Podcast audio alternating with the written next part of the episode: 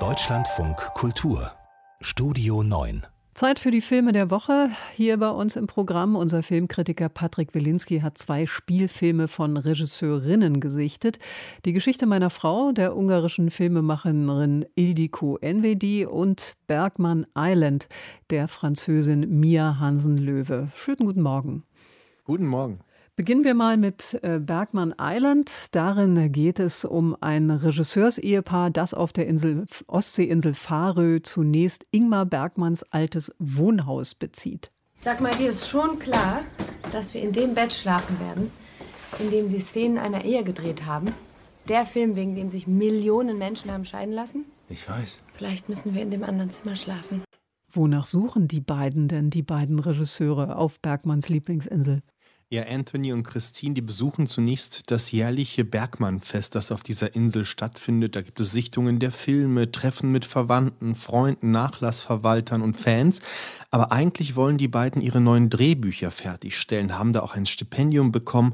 Und Toni, der Mann, dem geht das recht leicht von der Hand, da ist er sehr selbstbewusst unterwegs. Aber bei Chris, bei ihr ist es komplett anders. Sie ist voller Zweifel an sich selbst, ihren Fähigkeiten und sieht sich auf dieser Insel ja an jeder Ecke auch mit dem Genie von Ingmar Bergmann konfrontiert. Aber langsam, langsam fasst sie Mut und erzählt ihrem Mann den Inhalt ihres Films, den sie plant, aber das Ende fehlt noch.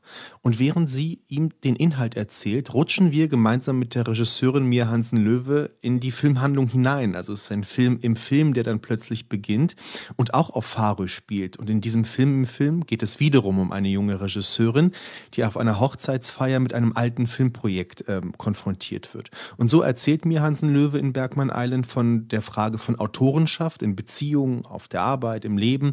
Was bedeutet der kreative Akt für eine Frau? Welche Hürden gibt es? Welche Hemmnisse muss sie überwinden und welche Männer Männer nicht. Und das macht sie, wie ich finde, sehr klug und gar nicht so kompliziert, wie die Film Filmhandlung vielleicht suggeriert. Mhm.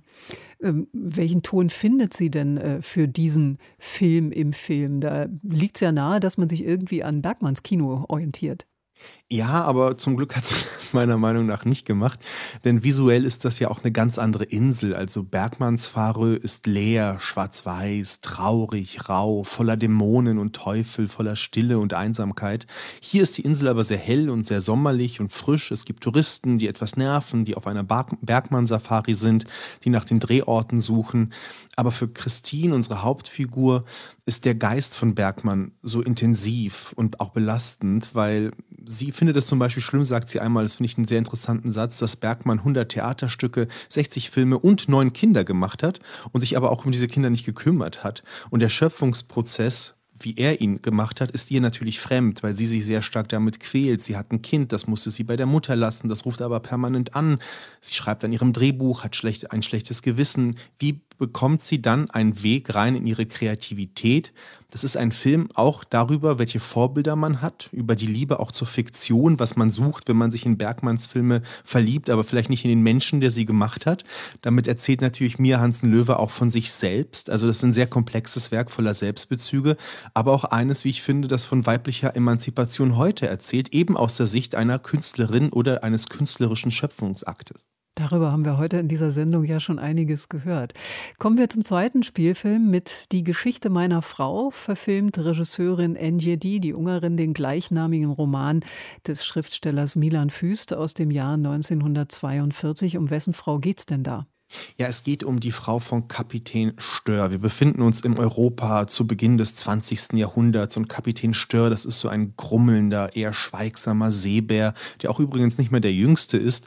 Und aus so einer Bierlaune heraus sagt er seinem Freund, dass er jetzt genug hat vom Single-Dasein und er wird jetzt die erste Frau heiraten, die in dieses Restaurant reinkommt. Und reinkommt Lizzie, gespielt hier von Lea Seydoux. Und sie akzeptiert auch sein Hochzeits-, sein Heiratsangebot. Und was folgt, sind dann eine jahrelange Geschichte, wie die Ehe zerbricht am modernen und auch etwas unsteten Charakter von Lizzie, auf den sich Kapitän Stör gar nicht so eingestellt hat. Und diese Weltsicht dieses Kapitäns beginnt durch das Leben dieser Frau, ja, und das Aufleben und Aufblühen dieser Frau plötzlich auseinanderzuklaffen. Er versucht, diese Ehe irgendwie zu retten, aber er merkt, dass hier eine ganze Welt endet und er ist der Kapitän, der dieses Schiff quasi an die Klippen führen wird. Was interessiert die Regisseurin denn an dieser doch ziemlich altertümlichen Geschichte? Ja, das würde ich auch sagen, aber es liegt sicherlich auch an der Romanvorlage, die aus dem vom Anfang des 20. Jahrhunderts ist. Ildiko Enyedi interessiert sich natürlich für die Kapitu äh, Figur des Kapitäns, der hier so ein bisschen das alte Patriarchat verkörpert. Ne? Er steht für das alte System, der Mann am Steuer, der Kapitän, der die Gesellschaft, seine Ehe und natürlich die ganze Welt noch auf Kurs hält. Und durch das selbstbewusste Aufbegehren seiner Frau kann er das alles nicht mehr halten und ihm entrückt alles. Er verliert die Kontrolle und das zeigt sich natürlich sehr schön, weil er auch in seinem Beruf immer schlechter wird.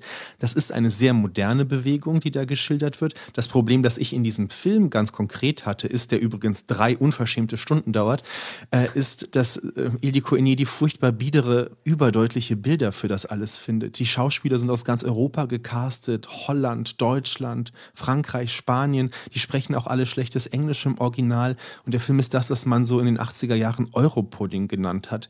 Und ich finde es schade, dass diese moderne Geste auch dieses alten Romans in so alte Kostüme gekleidet wird. Und das ging mir zumindest sehr stark auf die Nerven. Also für mich ist das eher eine verpasste Chance.